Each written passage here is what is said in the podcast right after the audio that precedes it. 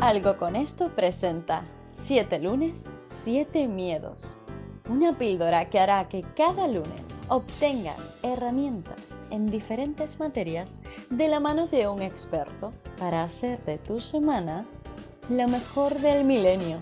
Tú decides. 7 lunes, 7 miedos. Un proyecto de Jack Viamonte. Hola, buenos días a todos. Estamos aquí otro lunes con Francés Domínguez, consultor en marketing de despachos profesionales y asesor en marca personal para abogados. Eh, es un placer eh, eh, tenerlo presente. Si ya habéis visto alguno de los episodios anteriores de este 7 lunes 7 miedos, pues ya sabréis todo el valor que Francés nos, nos aporta. Y si no, pues te invito a que te quedes porque realmente toda, la, toda la información que nos brinda es oro puro. Hoy estamos aquí para hablar algo que ya ha anunciado en otros siete lunes, eh, en otro episodio de siete lunes, que es la presencia relevante en los canales offline y online. Bueno, Frances, eh, Francés, perdón, eh, cuéntanos un poco de esto. Pues gracias, Jack, encantado de estar con vosotros pues otro lunes y con vuestra audiencia. Gracias a todos. Pues sí, aquí con lo de la presencia relevante en los canales comunicativos, bien sean offline podemos partir de un pequeño estudio.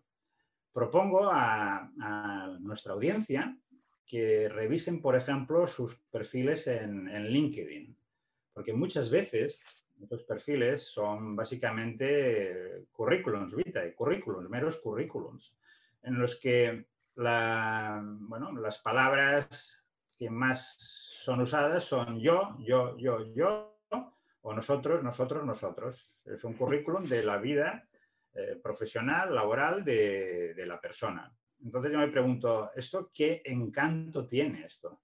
Para un cliente potencial, ¿qué encanto tiene? Porque sorprende que los usuarios de determinadas redes sociales piensen que básicamente lo que tienen que presentar ahí es su currículum. Lo importante en comunicación, ya lo hemos dicho en, otra sesión de, otro lunes, es conocer el efecto que causamos con nuestra comunicación, no tanto lo que sabemos.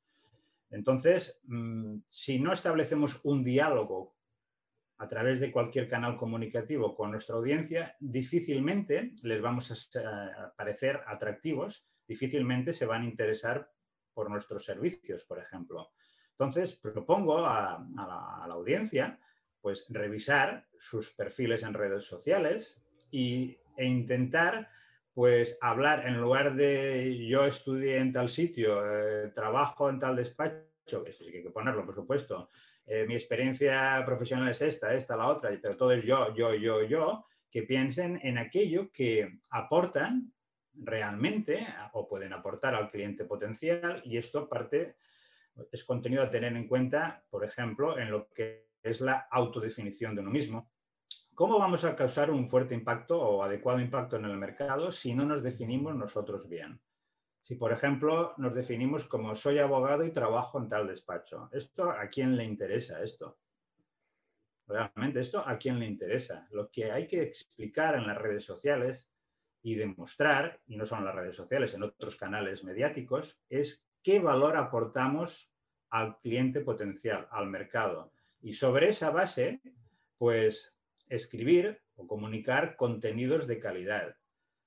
Muchas veces vemos que la presencia en canales offline y online es básicamente cuantitativa. Eh, se comunica que, por ejemplo, mm, voy a participar en el comité de dirección de un premio y tal. Bueno, esto eh, está bien, pero no deja de ser, e insisto, información básicamente centrada en la propia persona. Y salvo que lo que queramos, porque muchas veces lo necesitamos, es ganarnos la estima de los demás, pues yo particularmente no lo recomiendo.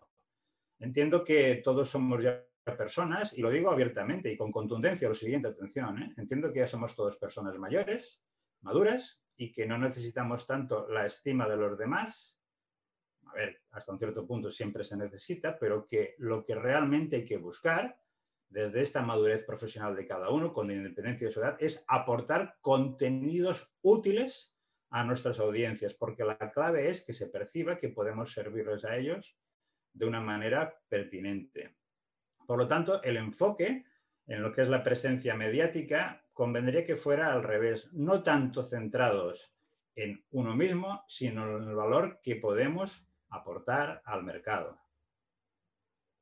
Qué maravilla, Francesc. Pues eh, interesante reflexión. Estoy seguro de que, de que va a generar más de algún cambio en algún perfil en, en LinkedIn.